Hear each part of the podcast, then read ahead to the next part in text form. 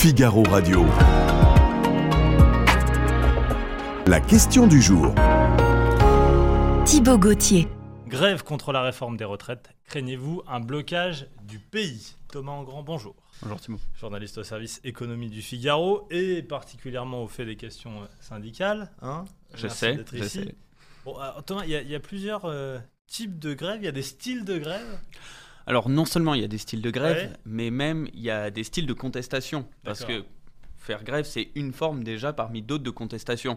Effectivement, de ce qu'on a vu euh, sur ce bras de fer entre gouvernement et syndicats sur euh, la réforme des, retraites, c'est que déjà, dans un mhm. premier temps, et c'est ce qui a un peu été appelé un peu vite euh, la, la pâte, euh, la pâte berger, la pâte CFDT. c'est ça. Voilà, c'est ce qui s'est passé dans les premières étapes, c'est-à-dire moins la grève que des grandes journées de mobilisation. Oui, c'est ça. Voilà. Il y a eu plusieurs journées, il y en a eu cinq. Hein, c'est ça, exactement, il y en a eu cinq. Cinq journées, mobilisation. Alors évidemment, il y a des blocages puisque certains se mettent en grève pour aller exactement. manifester, mais c'est plutôt la manifestation avant le blocage. Exactement. Le but, c'est là de faire masse, de faire corps, de montrer au gouvernement qu'on est nombreux pour, euh, et d'attirer l'opinion publique pour essayer de faire reculer. Plutôt l'image, vous me dites. Ouais, en hein quelque sorte. Et d'ailleurs, la preuve, c'est qu'il y a une des journées, celle du 11, qui s'est passée un samedi. Oui, c'est ça. Le but n'était même pas là, vraiment. Le but était d'attirer oui, surtout des non-grévistes, en fait. Donc, euh, les gens, théoriquement, ne travaillent pas. Enfin, la grande majorité des Français ne travaillent pas le samedi. Donc, on n'appelle pas la grève ce jour-là, plutôt la manifestation. Et même les autres jours, il fallait limiter au hmm. maximum la grève dans les transports. Parce que si vous voulez attirer des gens dans les manifs et qui sont tous bloqués chez eux, c'est autant de gens que vous perdez. Bien sûr. Donc en fait, voilà, ça c'était la première partie. Effectivement, au bout de cinq journées, les syndicats ont estimé qu'ils n'obtenaient pas euh, mhm. des gestes du gouvernement suffisants. Et donc oui, là, on passe à une sorte de deuxième phase où la grève devient le cœur de, euh, l'outil principal de lutte pied à pied contre le gouvernement. Je ne vais pas travailler, euh, mon outil de production s'arrête. C'est ça, c'est hmm. l'objectif. C'est en gros ça, c'est effectivement on passe sur une, un style plus CGT, comme on dirait. Enfin, voilà, pour essayer de donner des noms de syndicats à des, à des, moyens de, contestation.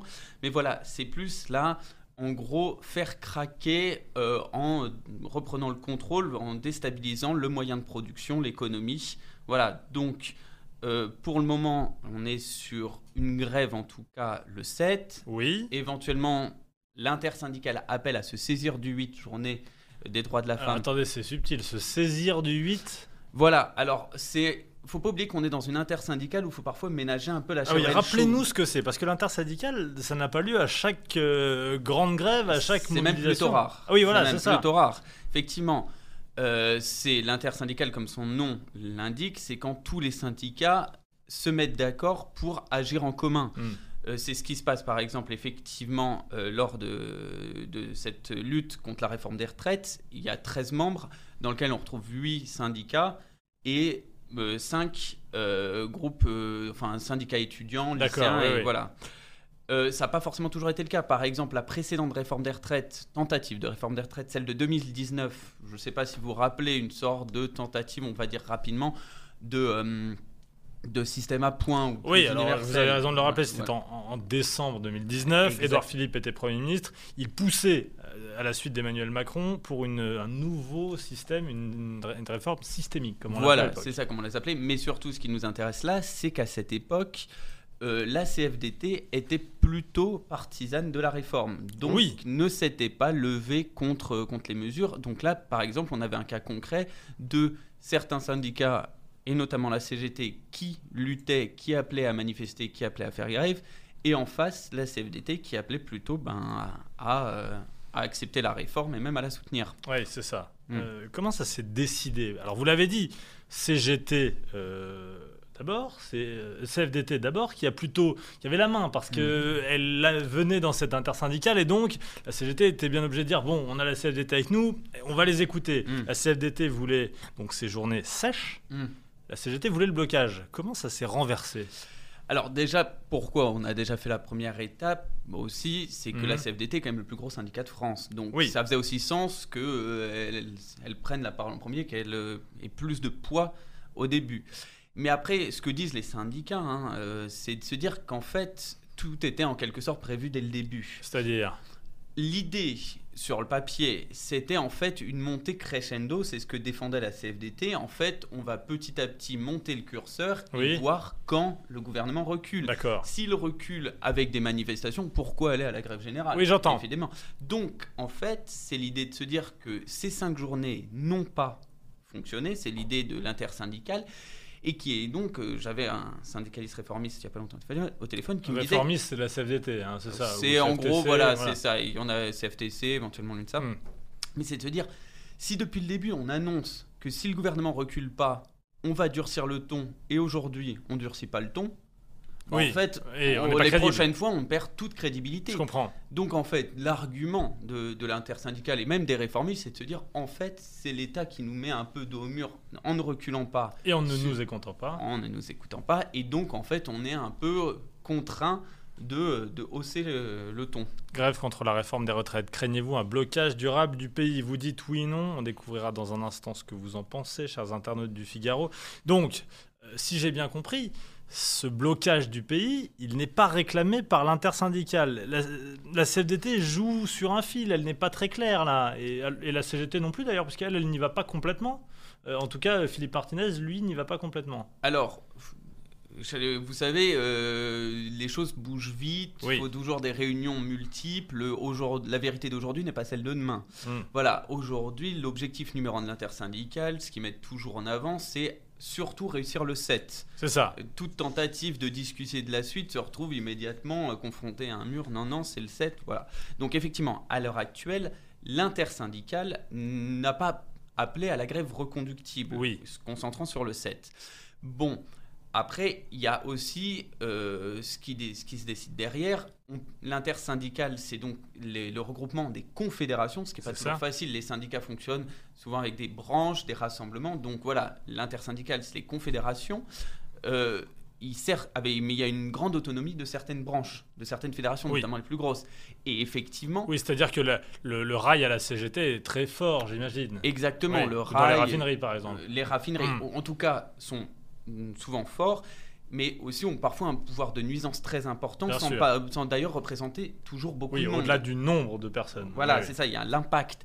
Et donc, effectivement, dès la semaine dernière, euh, contrairement en fait à un peu l'unité qui prévalait jusque-là mmh, dans mmh. l'intersyndicale, cinq fédérations de la CGT et notamment euh, les cheminots, comme vous avez parlé, la chimie qui gère les dépôts de carburant et les raffineries, les docks et les ports, enfin, tout, donc l'énergie aussi, donc des grandes fédérations, des grandes capacités de nuisance, ont pris l'initiative enfin sous la pression de leurs militants, c'est ce qu'ils disent, de partir, d'annoncer la grève reconductible et ont même prévu des actions coup de poing euh, pour, pour accompagner ça. Donc ben, pour l'énergie, c'est des coupures. Pour la chimie, c'est ne pas hésiter à bloquer des dépôts de carburant et des choses comme ça. Donc en fait, il y a d'une part l'intersyndicale, mhm. d'autre part les militants. Et en fait, la question, c'est de savoir à quel point euh, les confédérations peuvent gérer euh, leurs propres militants. Thomas, grève contre la réforme des retraites. Craignez-vous un blocage durable du pays? Vous me dites donc que l'intersyndicale n'appelle pas directement à ce blocage après cette journée du 7 mars, mais il y a ce bruit de fond des euh, différentes fédérations. Selon vous, oui ou non, Thomas, on doit craindre un blocage durable du pays alors, déjà, il faut voir effectivement. Attention, je vais cliquer pour connaître la réponse. J'attends vos, arguments. Alors, euh, ben, en fait, la, grande question, ça va être de savoir, et c'est ce que ce qu'inquiète en premier les syndicats, c'est de savoir est-ce qu'ils vont être suivis, comment va basculer l'opinion publique? Euh, aujourd'hui, on voit qu'aussi, ils n'ont pas forcément les mêmes capacités de nuisance qu'avant. Mhm. Donc, je pense qu'en fait, un blocage reste à voir ce qu'on met derrière. Un blocage durable me paraît assez improbable. Bon, je clique sur, euh, sur non pour l'instant, et bien c'est ce que pensent nos internautes. Alors, mm. une majorité, pas forcément très large, 56% mm. d'entre vous, d'entre nous, pensent que non, il n'y a pas à craindre un blocage durable du pays. Jusqu'où ça pourrait aller? Blocage total, j'entends ça. Euh, ça veut dire quoi un blocage total? Bah, En fait, c'est un peu une bonne question parce qu'en fait. Merci. Le, merci. non, le mot sonne bien blocage, blocage total. Euh, en réalité, à partir de, de, quel moment on considère que le pays est bloqué? Euh, Est-ce qu'il faut un ralentissement de 50% de l'activité? Est-ce qu'il faut un ralentissement de 10% Est-ce que si par exemple il y a des pénuries d'essence comme il y a mmh. eu en fin d'année dernière, on parle de blocage du pays Bonne question. Et puis, et puis deuxième point, la question durable, euh, est-ce qu'on est bloqué trois jours ou est-ce qu'on est bloqué trois semaines? Hmm. C'est pas vraiment la même chose. Le pays, euh, voilà. Donc, est-ce qu'aujourd'hui, les syndicats ont la capacité, en fait, à durablement mobiliser largement leur base, et même au-delà, parce que c'est ça qui, qui parle de blocage pays, c'est fortement contestable.